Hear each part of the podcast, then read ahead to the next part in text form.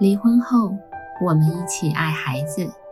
欢迎大家收听华人共亲职中心，还有爸妈相谈室。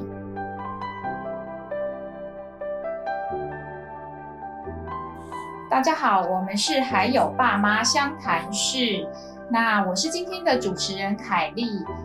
今天很高兴，我们邀请到在高雄的林信宏律师来接受我们的访谈。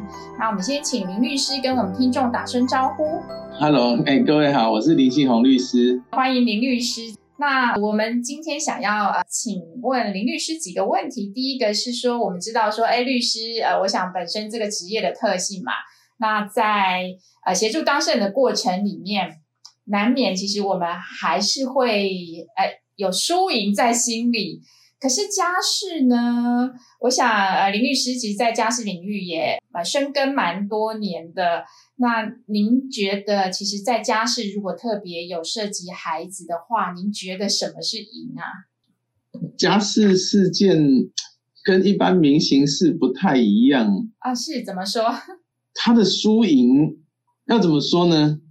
也不能讲没有输赢，对我们律师来讲，我们当然会希望能够帮当事人争取他想要的。可是很多当事人他想要的是孩子需要或孩子想要的，所以我的方式我都会请当事人先考虑说：那你告诉我你的人生、你的婚姻、子女、财产，你想要怎么排列它的顺序？那我印象中，我大部分的当事人，他都会把子女排在第一位，尤其是女性的当事人。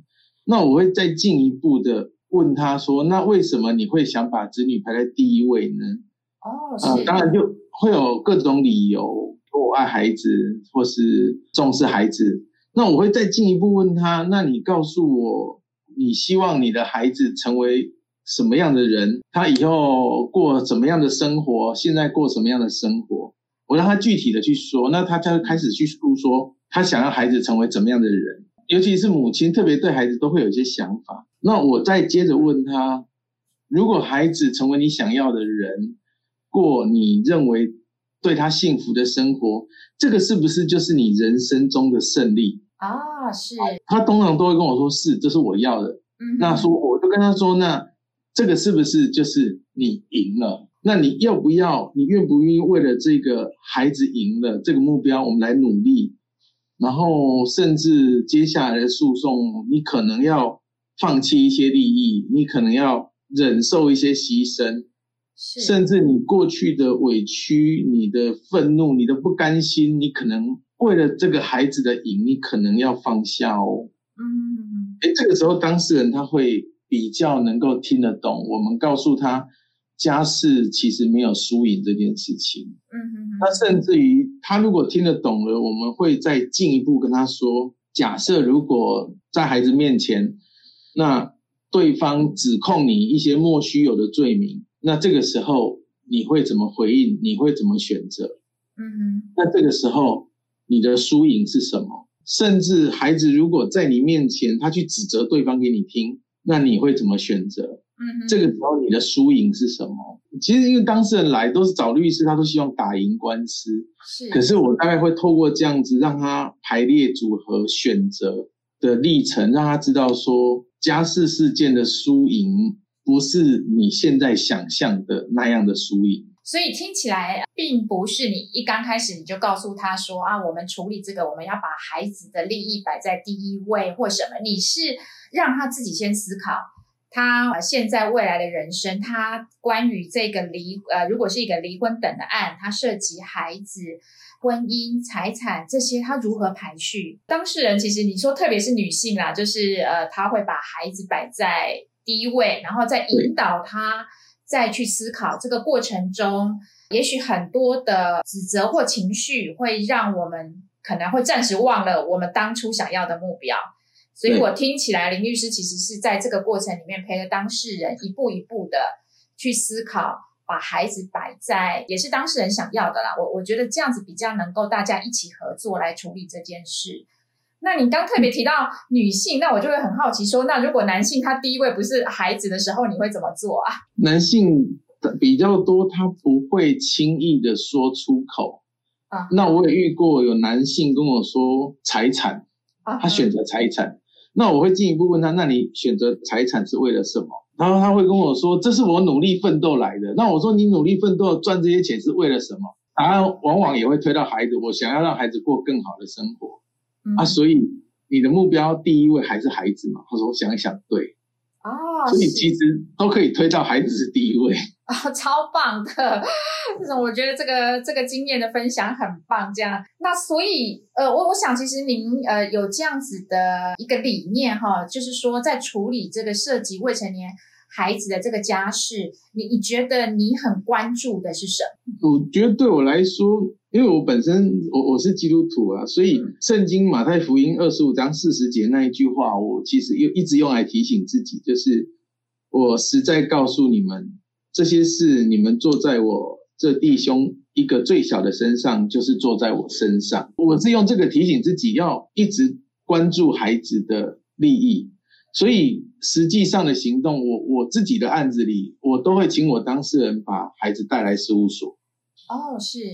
但是，嗯，不是要问孩子，不是要让孩子当证人。我这里有准备很多零食、玩具，我重点是想要看孩子被照顾的状况。嗯，我会看看他的指甲有没有剪，有没有黑黑的，牙齿有没有蛀牙。好细心啊！然后呢，我会跟他聊你喜欢什么，然后他会不会抬头看看你？有些孩子如果长期处于家暴或者父母冲突的环境，他很没有自信。我们想去了解他现在的心里头的状况。还有呢，他能不能自己专注的玩玩具，在陌生的环境能不能自在？我想要知道这孩子的状况，甚至于，我觉得重点是，如果我的当事人要我去帮他争取孩子的侵权，那我要自己见亲眼见过他跟孩子的互动，我才能放心。哦，是是是，不是说呃，当事人说呃，律师你要帮我争取侵权，你就会往这个方向。我要先看过，嗯，然后呢，另外接着一个重点就是，我觉得也要提醒自己，就是人都是软弱的，尤其是很多当事人，他来到事务所的时候，他就是很困顿的时候，当事人他面临他的婚姻，他的家庭破碎，他连自己都顾不好了，很多时候啊，所以他会顾不上孩子，嗯，这是很常见的状况，所以我觉得对我来讲，有一个很重要的责任是。我要去提醒他，我我觉得是提醒哦，不是不是去责怪他，嗯，所以我提醒他，哎，还有孩子哦，你是个妈妈的身份。啊，然后呢，家事律师他大概还要具备连结资源的能力，因为这几年下来，我觉得我们只能处理律法律这一块，可是呢，包括医疗、心理咨商，嗯，或是一些亲职能力，这些不是我们律师擅长的，嗯，我们要能够去。理解这些资源，有这些资源的连接，然后呢，去告诉当事人这些资源的重要性，引导他们去接触这些资源，一个团队来去帮助这个孩子。我我我自己始终觉得，我们结合各种资源，把大人接住了，孩子才不会一起掉下去。哦，是是。所以我我关注的是，虽然是孩子，但是很多时候要从大人开始。哦，是这非常重要，也是我们呃一直在讲的，就是大人好，孩子就会跟着好。所以您说，其实您会把孩子呃邀请来您的事务所，那您主要是看看这个孩子被照顾的情形如何。那你会提醒父母，而你是爸爸，你是妈妈，虽然在最困顿的时候，呃，也不要忘记了父母这个角色。那我觉得刚您讲的很好，也是不是？律师一个人在协助这个家庭，那个资源连接也很重要。就是你看到当事人的需要的时候，会去连接呃他需要的资源，然后呃我们一起来支持这个父母。呃，即使面对离异以后，他怎么继续做父母？我觉得不容易耶。就是律师有有这样子的一个理念。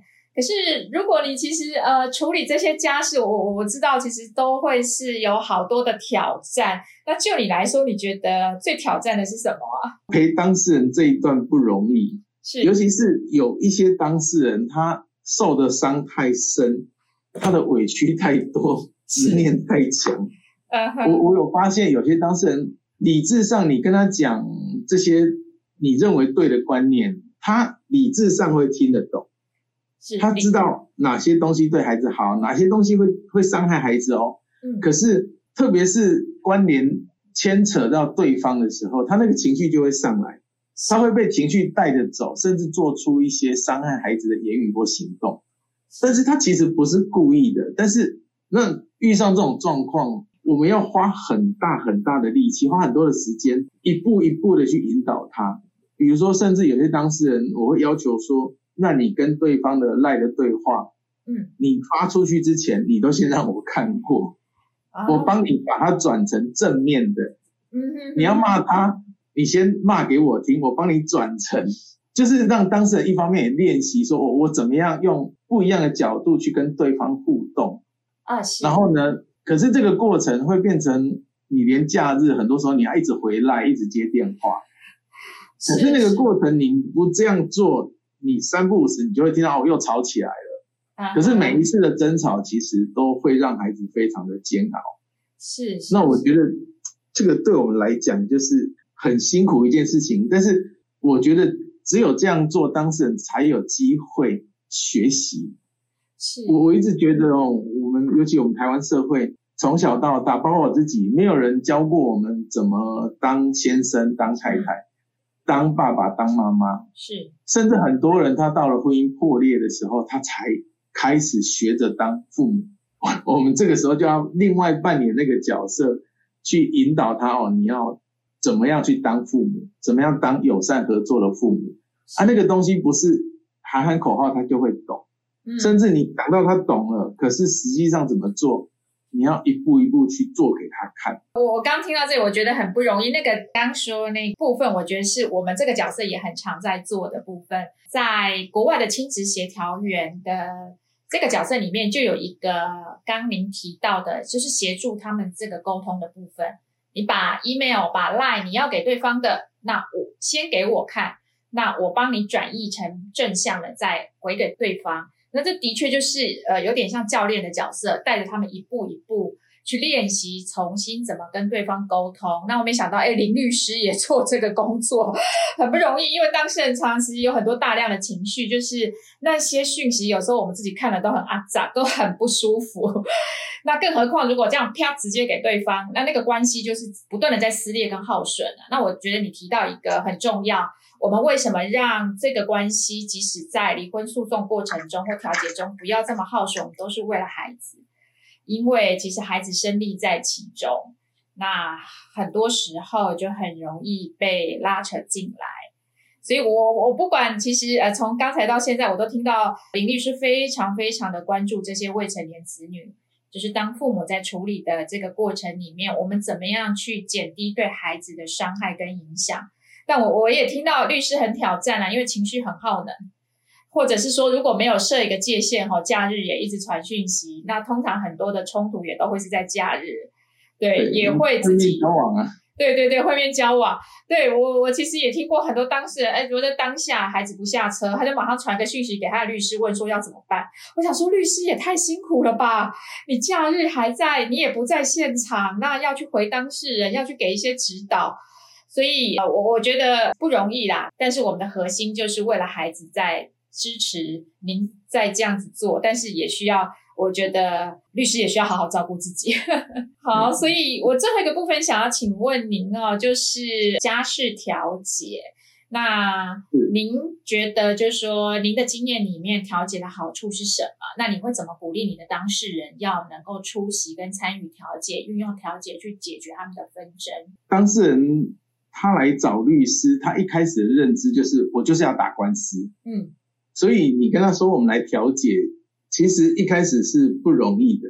那他们的心态上，大部分当事人他也都不了解法律诉讼，所以他们心态上都是他都会有一个很强烈的想要证明他是对的，是。对方是错的，而且是不管是法律上，不管道德上，不管所有的芝麻小事，嗯，他都要证明我是对的。是。那我我们一开始就要先让当事人去理解，像我会告诉他，每个法官手上可能有三十四十五十甚至七十个案子，法司法资源有它的限制，他不可能巨细靡遗的，而且法官更不可能去做道德品格的判断。嗯，这里要花时间让当事人知道说，其实你在过去婚姻家庭的委屈，你要的公道，司法其实给不了，法官更不可能帮你把坏人的标签贴在对方的脸上。哎，我觉得这个要先让当事人理理解这件事情之后，那接着我会告诉他哦，我说，因为大部分当事人可能都人生第一次进法院，他不了解那个法庭上攻防的那种丑恶跟伤害。我会告诉他，我们看医生的时候都会诚实，你不会肚子痛说头痛，嗯，但是呢，法庭上打人的都会喊救人，这个诉讼的那个撕裂，那个攻防。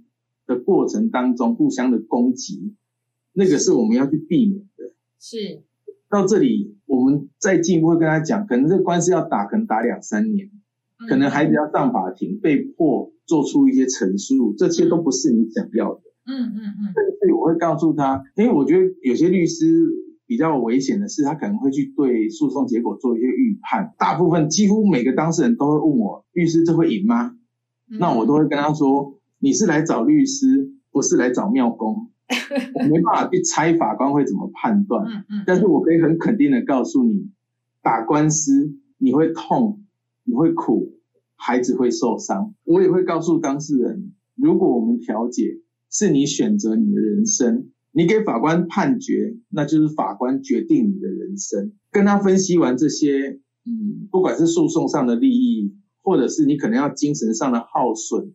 或是对孩子的影响之后，我觉得大部分我都会有机会说服他，至少不然我们先调解，我们先听听看对方说什么。嗯嗯嗯。那这个时候把当事人带进调解，机会都蛮大的。那至于调解的过程，有时候运气运气啦，看对方怎么回应，看调解委员的功力等等。啊哈，是。但是至少先把他带进来。哇，听起来前端也会花很多的时间，然后我觉得是增加当事人的现实感，你让他知道说，哎，司法的实务现场会是怎么一回事，那这些你你需要去面对的痛啊、苦啊，孩子会受伤，那会是你要的吗？你准备好其实是走这个路线去承担跟面对这些吗？我觉得扩大他的现实感，然后从这个部分让他鼓励他能够先从。调解跟对方协商沟通开始，所以我我觉得真的是不容易。所以你有没有什么呃案例可以跟我们分享一下吗？有想到吗？其实我这几年印象最深的案子，不是我当律师，是我当调解委员。啊哈，是这个案子，它是一个小家庭，他有两个孩子。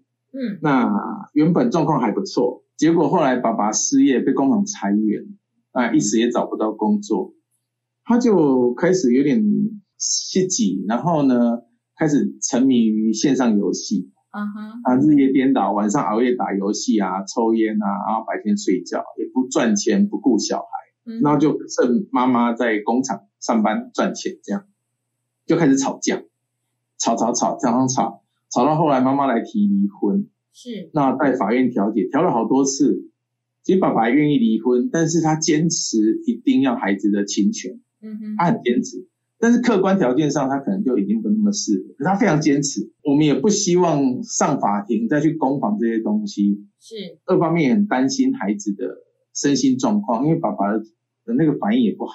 嗯，后来有一次我们亲妈妈把孩子带到法院来，是，可是我们不是要问孩子说你要跟谁。嗯哼哼哼，我们只是想观察孩子的状况，其实就是我很习惯，我都会想看看孩子。结果那一天来是一对兄弟档。哥哥是小四，弟弟是中班，嗯，然后我们把他带到游戏室，然后我就跟他们聊天，我我就跟孩子聊天，我我不想去问那些诉讼的事情，那不能问的，嗯嗯，孩子那不关孩子的事，那我就问孩子你喜欢什么卡通，喜欢吃什么，还有呢，你对爸爸妈妈的印象是什么？嗯哼，去过哪里玩，或是我印象很深是哥哥跟我说，他其实还蛮喜欢爸爸的。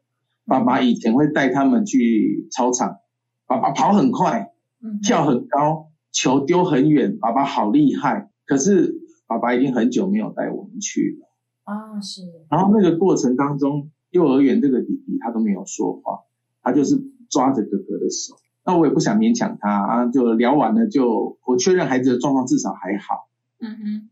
我要离开的时候，这个弟弟突然抓住我的衣服，嗯哼他突然抓住我的衣服，他跟我说，然后跟我说那个哥哥一起，他那时候就跟我说这四个字。啊，所以林律师 讲到这个案例还是很难过。对，就是他不想离开他哥哥。嗯哼哼哼，是。那后来我就去跟他的父母聊。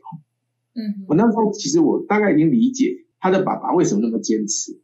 他其实失去工作，然后失去婚姻，失去职业，他其实不想不想再失去他的孩子，是，所以他很坚持，他很害怕。嗯，我试着去理解他的害怕，是。结果我跟他说：“我说其实你曾经很努力，但是你不要怕，我刚刚在你的孩子里，嗯，在你孩子的心里看到你，你的孩子说，爸爸可以跑很高。”跑很快，跳很高，非常的厉害。你是他们的英雄，是，你不会失去他们。你要不要就从带他们回操场开始？嗯哼，然后继续当你的英雄，陪伴这一堆兄弟。嗯哼，这个爸爸后来也是，他他能够懂，他觉得他被理解了，是，对，然后他也放心了，然后后来他愿意签字。他也不再坚持侵权，然后妈妈也愿意用更多的会面交往时间来让孩子跟父亲相处。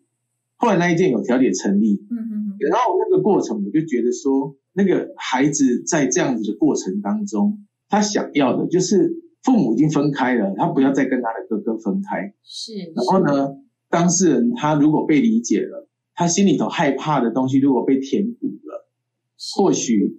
他就不会有那么多的坚持，他会选择对孩子其实比较好的决定。啊，那个案子哎，好几年了，可是我想到还是都很激动。是是是，就是林律师刚谈了，其实还是很很有情绪哈，就是呃，好像那个弟弟拉着你的衣服说“哥哥一起”这句话跟那个画面，到现在还是。让你其实一直留在心里，那也是可能，也许也是一直支持你在这个领域里面。我们持续为这些孩子努力，怎么协助他们？爸爸妈妈其实即使要分开，他们也没有失去父爱跟母爱的部分。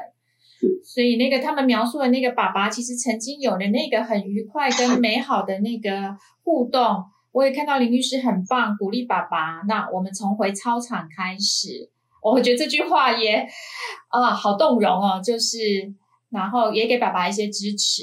我我觉得有些时候，呃，婚姻没有办法继续，那如何在父职这个角色、亲子这个角色，我们重新找到自己也很重要。所以，非常的谢谢林律师今天跟我们其实很很感性的分享哦。我觉得最后这个案例其实也很棒，也可以不管在这个领域的父母，或者是律师，或我们家事的工作者。我我们找到我们自己的这个工作上的意义哦，很重要。我们都是为了孩子，所以今天谢谢林律师的接受访谈，谢谢，我们就到这里啊，谢谢李市长，谢谢，好，拜拜拜。每周五晚上五点半上线更新，由花莲儿家协会制作播出。